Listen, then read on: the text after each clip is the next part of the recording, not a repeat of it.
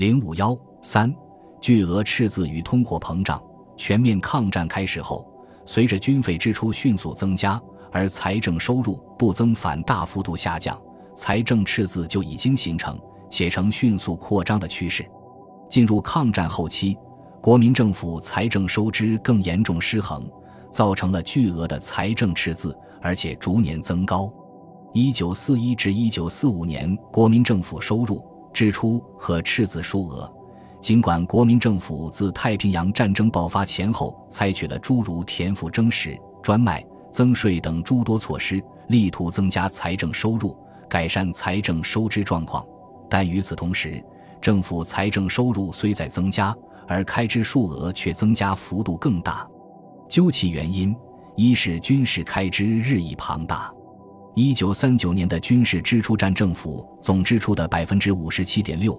一九四零年则猛增至百分之七十三点九，一九四五年更高达百分之八十七点三。详见下页之表。军事支出数额的逐年增加是造成巨额赤字的根本原因。从一九四一年至一九四五年度，财政赤字占税出平均为百分之八十一左右，一九四五年度高达百分之八十七点七。与该年高达总支出百分之八十七点三的军事开支正相吻合，因此有人就指出，财政上几占九成的赤字，正是岁出上几占九成的军事开支所造成。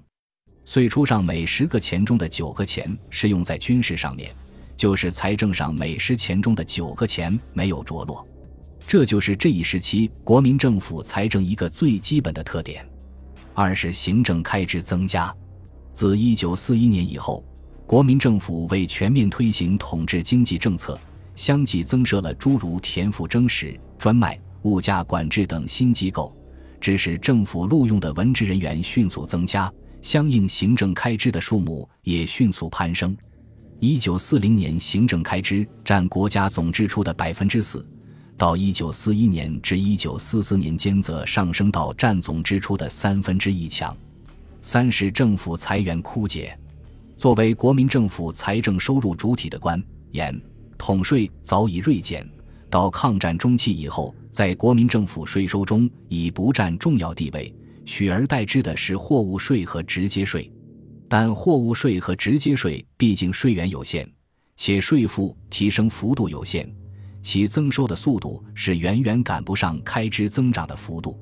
国民政府虽将田赋收归中央。并改征实物，将食盐、火柴、烟、糖实行专卖，对于增加国库收入有一定的作用。然而，日军在正面战场的进攻，特别是一九四四年四月至十二月间，日本为打通大陆交通线而举行的一号作战行动，使中国盛产粮食和战略物资的河南、湖南、江西、广西相继落入敌手。这一战局演变给国民政府在财政上造成了巨大的损失，田赋征实相应巨减，棉花、钨、梯等战略物资带来的财政收入也大量减少。一九四三年，实物收入占中央财源的百分之二十八点一；一九四四年减少至百分之二十三点六；一九四五年则减至百分之十八点二。与此同时，政府的直接税收和间接税收也在减少。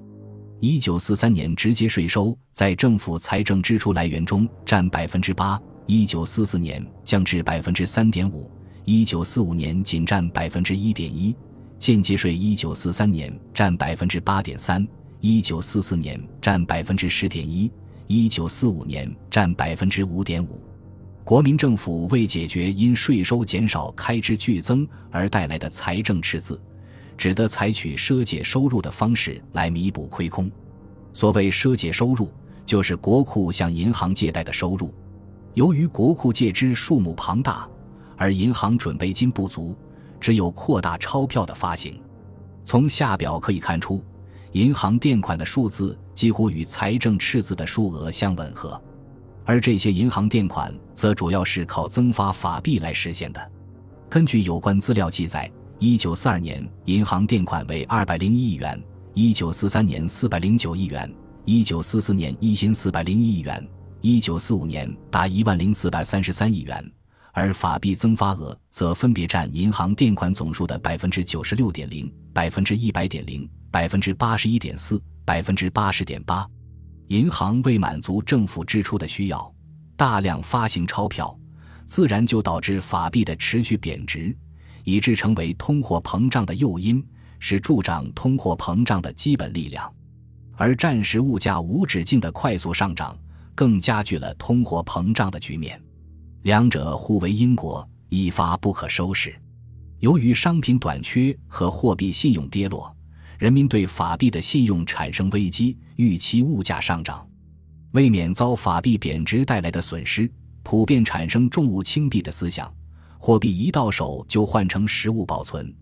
工业囤积原料，商业囤积货物，不仅投机活动日益猖獗，而且加快了货币转手及流通的速度。造成物价进一步上涨。若以1940年周转速度为一，1941年为一点五1.5，1942年为1.8，1943年为2.5，1944年为3.2，1945年为9.2。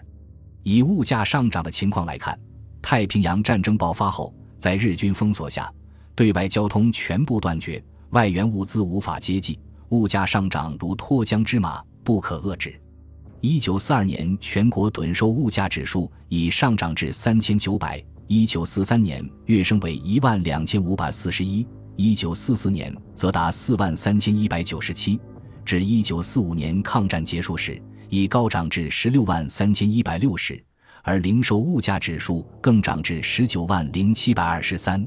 据有人计算，抗战八年中，随着通货膨胀的发展，法币一元的购买力。在一九三八年底至战前零点六元，到一九三九年底只值零点二八元，到一九四零年底降至零点零八元左右，到一九四三年底只值半分，到一九四五年六月已只值战前法币五毫。